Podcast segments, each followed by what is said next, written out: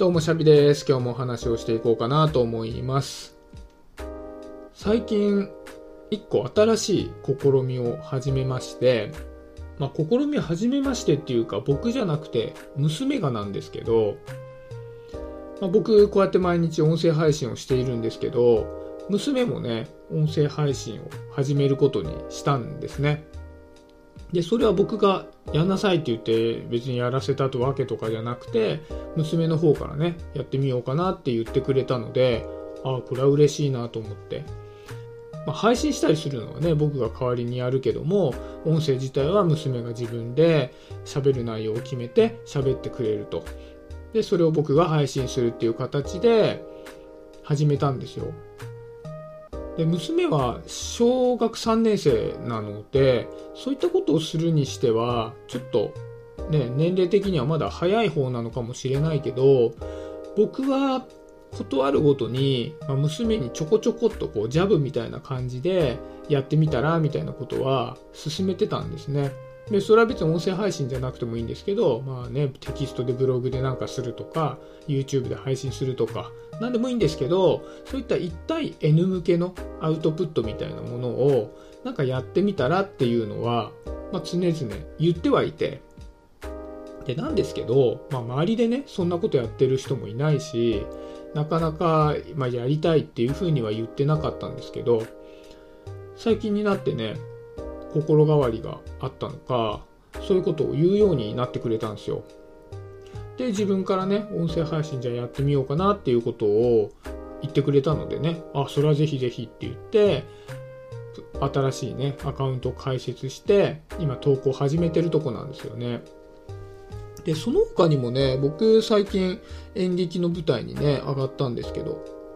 それを見てくれて、で、自分もやってみたいななんてことを言ってくれたりね、なんか最近になっていろいろ心境の変化があったんですかね。前向きにそういうことを言ってくれるようになったのはめちゃくちゃ嬉しいななんていうふうに思ってて。で、僕はやっぱりできることならばできるだけ早くアウトプットを始めてほしいっていうのが自分の中にあってでただそれはやらせるもんじゃなくてね僕だってやらされてやってるわけじゃないから自分でやりたいって思うのができるだけ早い方が嬉しいなっていうふうに思ってたんですねでなんでそう思うのかっていうとやっぱり人に伝えるって難しいじゃないですか自分以外の人に自分の思っていることだったりを伝えるってすごく難しいですよね。やっぱり自分以外の人なので自分が思っていることを言ったからといってそのまま分かってくれるとは限らないから伝え方っていうのはいろいろ工夫しなければいけないし逆に誰かが言ったことをできるだけ理解できるようになってた方がいいですよね。やっぱり僕らがね生きていく中で大きなウェイトを占めるのが人間関係なので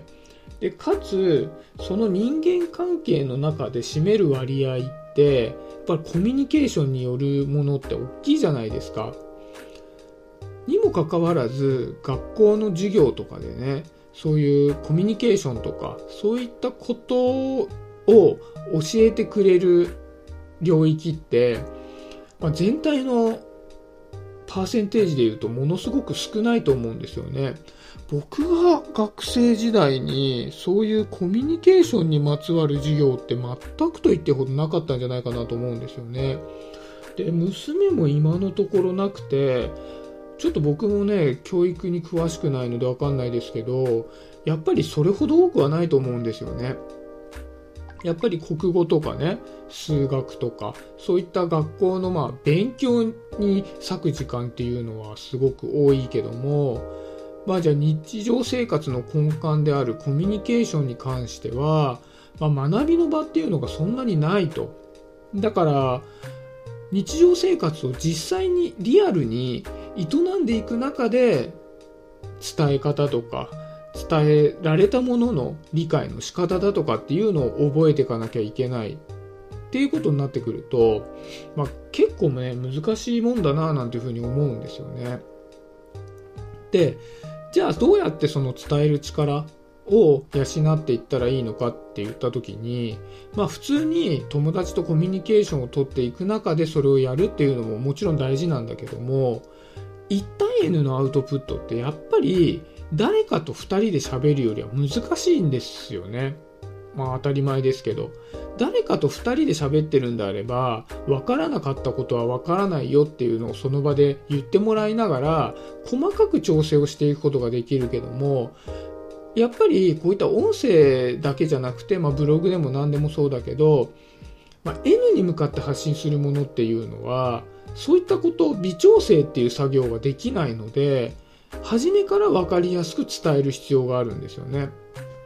だから初めから分かりやすく伝えるにはどうしたらいいのかっていうことをおのずと考えざるを得ないじゃないですかでそういったことを鍛えておけばもっと日常生活で誰かと誰か2人で話すっていう時でも伝える力っていうのはもちろん身についてるわけですよね。難しい方を身につけておけば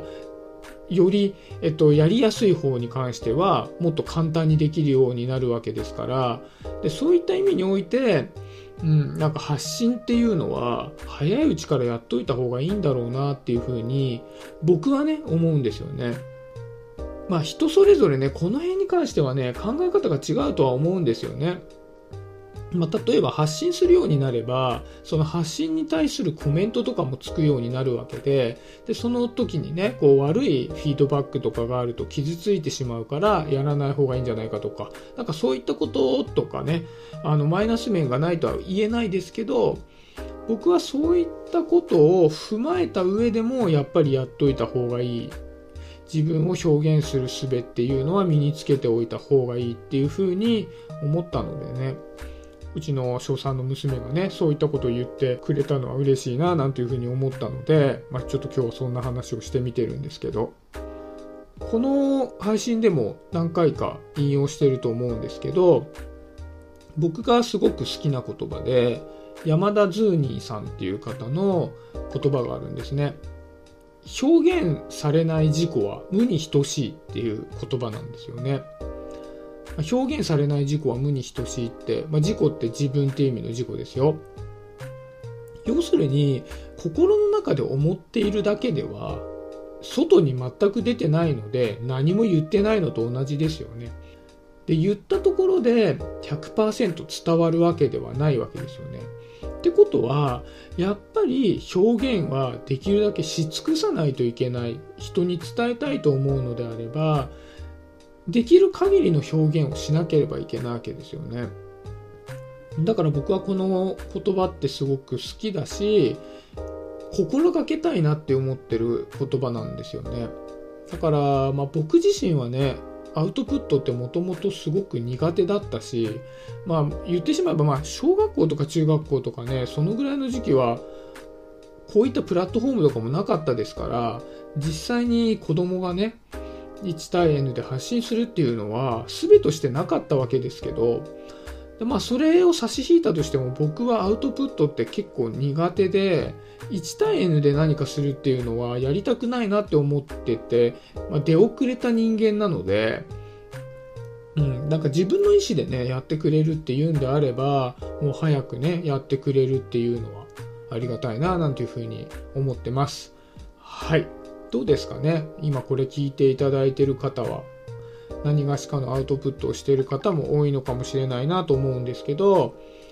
自分がね、アウトプットをしてみて、そういうことについてどういうふうに考えているのかっていうのを、まあ、もしよかったらね、教えてくれると嬉しいです。はい、そんなところで今日は終わりにしようかなと思います。今日もありがとうございました。シャビでした。バイバーイ。